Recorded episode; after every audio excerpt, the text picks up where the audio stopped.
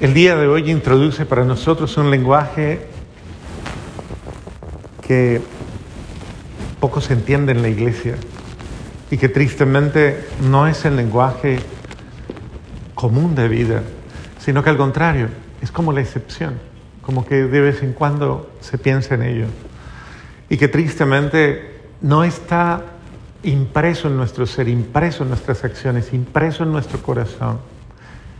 Sin embargo, de que todos los días lo recibimos y lo vivimos, todos los días somos afectados por este lenguaje, todos los días somos beneficiados por esta gracia y por esta bendición. Pero nos falta mucho de aprender, aprender de esa, esa dimensión que Dios nos ha dado, ese nuevo rostro de Dios, ese rostro maravilloso de Dios, que está implícito en todas las acciones de su amor, en todas las acciones de su entrega. Porque básicamente lo que hoy está claro y hablándonos a todos y cada uno de nosotros es eso. El amor incondicional de Dios, un amor que no tiene límites, que va más allá, más allá del criterio humano, más allá de la razón humana, más allá de los pensamientos, más allá de cualquier posibilidad. Es un amor que nos reta, que nos provoca, que nos confronta, que exige y demanda lo mejor de nosotros que pone a prueba si somos de verdad buenos seres humanos o no somos buenos seres humanos o no hemos entendido nada, absolutamente nada de lo que es el cristianismo. El cristianismo, para poderlo comprender, tenemos que volver los ojos hacia quien lo, hacia quien lo, lo es, hacia el Cristo, y descubrir en Él su única e irrevocable intención de salvar al hombre, de amar al hombre y de salvarlo. No existe otra razón. Dios quiere salvar al ser humano como sea, a costa de lo que sea. Dios quiere eh, valerse de los medios correctos, obviamente, los medios. Dios no puede caminar en caminos torcidos, porque dejaría de ser Dios. Dios únicamente Camina en el camino recto, en el camino del bien, porque Él es el bien, Él es la razón de todo lo bueno. Y en ese sentido Dios, cuando digo yo, haría lo que sea para salvar al hombre, estoy diciendo incluso eso. Por eso se ha creado un lenguaje nuevo, se llama misericordia. ¿Y qué quiere decir eso? Es el lenguaje de lo indescriptible del amor de Dios, lo indescifrable de su capacidad de amarnos. De tal manera que yo quiero que ustedes piensen hoy, sientan hoy y descubran hoy algo que deberíamos tenerlo palpable en nuestra vida todos los días.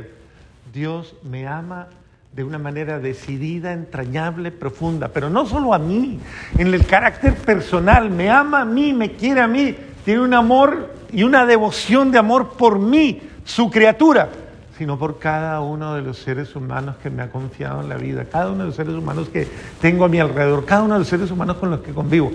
Dios ama al ser humano, lo ama entrañablemente. Y su única voluntad es salvarlo. Yo quiero salvarte, es lo que dice Dios. Pero para poder salvar al hombre hay que tocar el corazón del hombre. El Evangelio de hoy habla de tocar a Dios, pero en realidad la gran necesidad que el ser humano tiene es de ser tocado por Dios en lo más profundo de mi ser.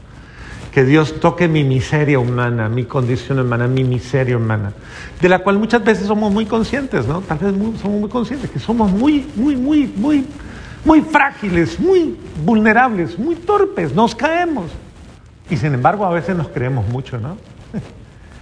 Aún sabiendo que somos tan, tan, tan, tan, tan, tan tan frágiles, tan torpes, tan capaces de hacer lo peor, a veces nos sentimos más que los demás. No, sé cómo establecemos esos rangos, ¿no? Yo soy, yo, eh, hay otros peores que yo, dicen algunos, ¿no? Otros peores que yo. Bendito sea Dios. Yo soy de lo peorcito, pero hay otros peorcitos, peorcitos, dicen algunos. Bendito sea Dios. Todos y cada uno de nosotros somos absolutamente frágiles, humanamente frágiles. Y Dios nos quiere salvar de nosotros mismos, salvarnos de nuestra propia realidad, porque sabe que si depende de nosotros nos vamos a perder. Si dependiera solo de nosotros, vamos a errar y vamos a ir por el camino de la confusión, porque no sabemos ser libres, no sabemos usar nuestra voluntad, no sabemos actuar, no sabemos Y entonces vamos a tomar las peores decisiones de vida. Y tenemos la desgracia de vivirlo en torno a nosotros. Tenemos gente que está tomando muy malas decisiones, hijos, padres, esposos, madres, quien decide destruir su hogar de la cualquier manera, porque se obsesiona, porque simplemente tiene su ego elevado, porque está mal, está enfermo, está como esté, puede estar hasta endemoniado. Pero, ¿qué es lo que está pasando? que nos podemos estar haciendo mucho daño. Uno a mí mismo y otro a los que yo digo que quiero. Eh, entonces necesitamos algo, algo, algo, o más bien alguien que nos salve, alguien que nos salve. Y ese único que nos salva es Jesús, el único que nos salva, porque es el único que nos ama y solo el que ama salva. Solo el que ama tiene capacidad de salvar. El que no ama no le importa la salvación del otro. Por eso el que ama va más allá de sí mismo, más allá de los límites. Si tengo que dar la vida, la doy. Porque te amo. Porque tú me cuestas. Porque tú eres mucho para eres muy grande para mí. Y en ese sentido le dice Jesús a los apóstoles, reciban el Espíritu Santo. A quienes les les, les quedarán, y a quienes se los retengan, les quedarán retenidos. Imagínense un poder tan grande en las manos de, de un hombre. Yo, yo no soy el que perdona pecados, pero tengo el poder en el nombre de Dios y de la iglesia de abrir las puertas del reino de los cielos para ti. ¿Qué hace el hombre? Da el perdón que Dios ya ha dado de una manera amorosísima, que Dios ya ha consumado con su propia entrega, simplemente lo ratifica en la persona humana y se lo recuerda y de una manera especial se lo proclama y se lo dice, no, no sufra más, no viva más mal, no viva bajo el influjo de su desgracia, de su sufrimiento, de su torpeza, de su dolor, de lo que sea que sea su vida y que a usted incluso le cuesta tener esa vida. Venga a Él como esté, no importa cómo se encuentre, no importa cómo esté su alma, no importa lo que haya hecho, no importa cuán malo se sienta o mala. Él le comprende, Él le ama, Él le perdona y Él es el único que puede darle una vida nueva. Porque sin Él no se puede. Nadie es bueno sin su amor. Nadie es bueno sin su gracia. Nadie es bueno sin su espíritu. Por eso a quien, por eso ha dado el Espíritu Santo, reciban al Espíritu Santo, porque es la fuerza que salva, la fuerza renovadora, quien restituye la vida sobrenatural en cada uno de nosotros. Entonces, ¿quiénes vienen a esa gracia?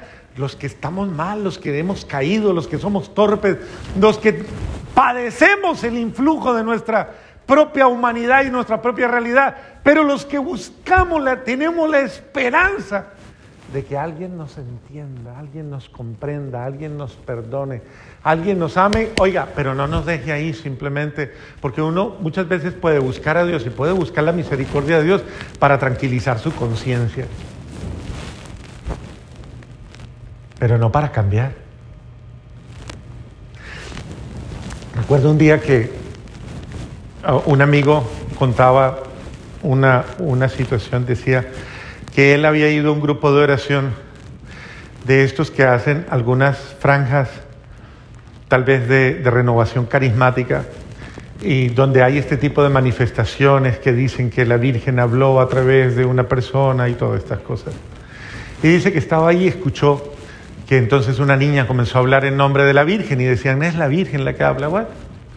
Y dice él que en un momento determinado alguien le pregunta a la Virgen, eso fue en Colombia, en mi país, le preguntan a la Virgen, Madre, si nosotros los colombianos rezamos tanto, si nosotros hacemos tantas cosas pidiéndole a Dios para que cambie, para que nos dé la paz, ¿por qué no tenemos paz? Y dice este hombre que él escucha cuando la experiencia pues que tiene la muchacha de la Virgen, le dice, es que ustedes rezan, no rezan, para cambiar de vida, sino para seguir pecando en paz. Y, eso a mí me, Yo no sé si era la Virgen o no era la Virgen, pero eso es una gran verdad.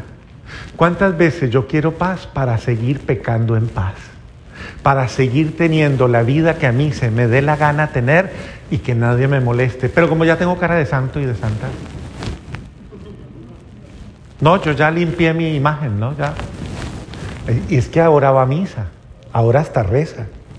No, usted viera. Claro, en apariencia, usted se volvió buenísimo. Pero en lo profundo de su corazón no ha cambiado nada. Pura apariencia, se mimetizó camaleónicamente. Usted es un muy buen payaso, una muy buena payasa, pero todavía usted no es un buen cristiano, porque usted no ha renacido en el amor de Dios, en el amor de Cristo que transforma su existencia y le da la gracia de arrepentirse de todo y de, sanar su corazón, su corazón herido. Entonces el Señor le pide hoy Cambien. Si quiere paz, la paz, porque uno lo escucha. Y el Padre, ¿por qué no habla de la paz? Hay tantas veces, tres veces habla el Señor de la paz. ¿Por qué no habla de la paz el Padre? ¿Quiere paz? Cambie de vida. Cambie su corazón, cambie. Ahora, ¿quién lo cambia? Lo cambia Él. Dile Señor, cámbiame, transfórmame y me transformaré. Cámbiame.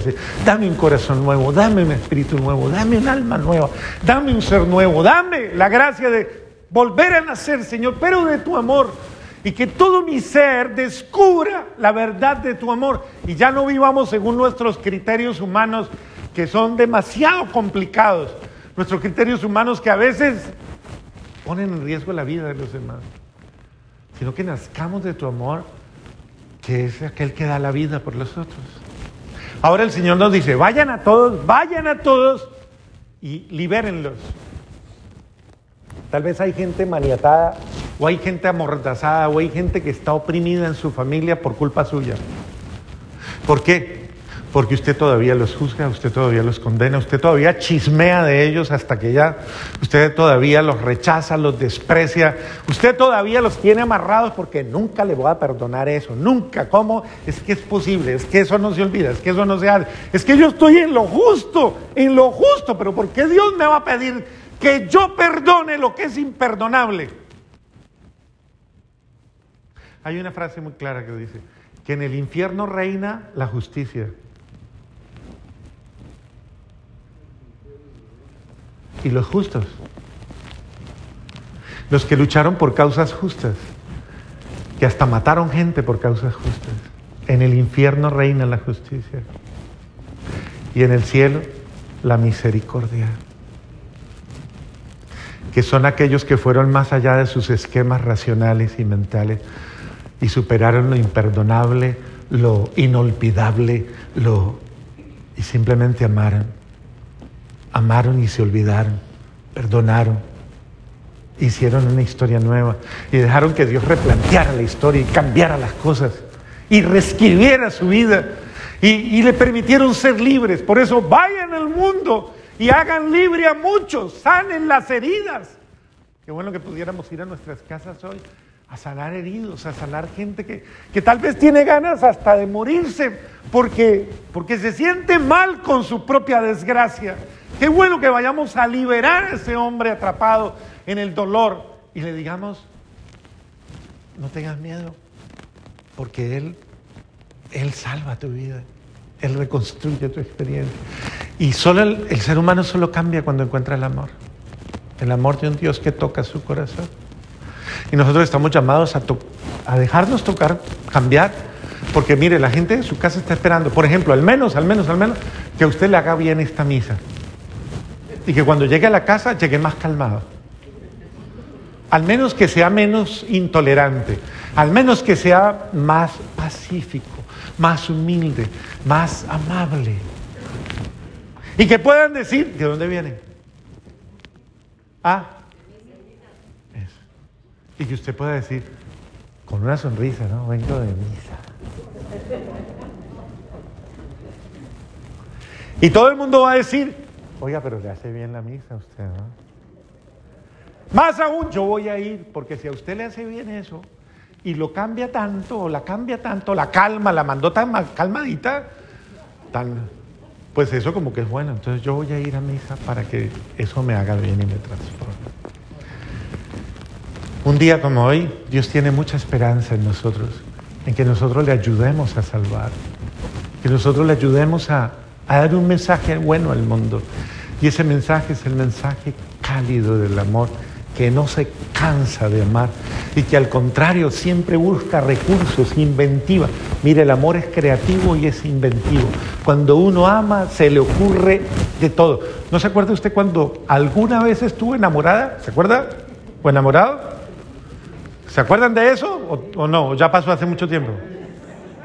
Cuando a usted le pasaba eso, a usted se le ocurría de todo. De todo se le ocurría hacía buenas comidas, inventaba buenos paseos, salía, hasta hablaba bonito. De todo hacía usted, porque estaba qué.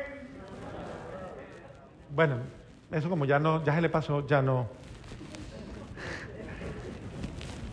Cuando uno está lleno del amor de Dios, es decir, enamorado, como el amor de Dios me enamora, me llena, a mí se me ocurre de todo para hacer el bien a los que amo, para llegarles, para agradarles, para hacerles felices. Deje que fluya ese amor en usted. Eso es, deje que esos rayos de, de gracia, de luz, de amor, de misericordia lleguen a tantos que están necesitando.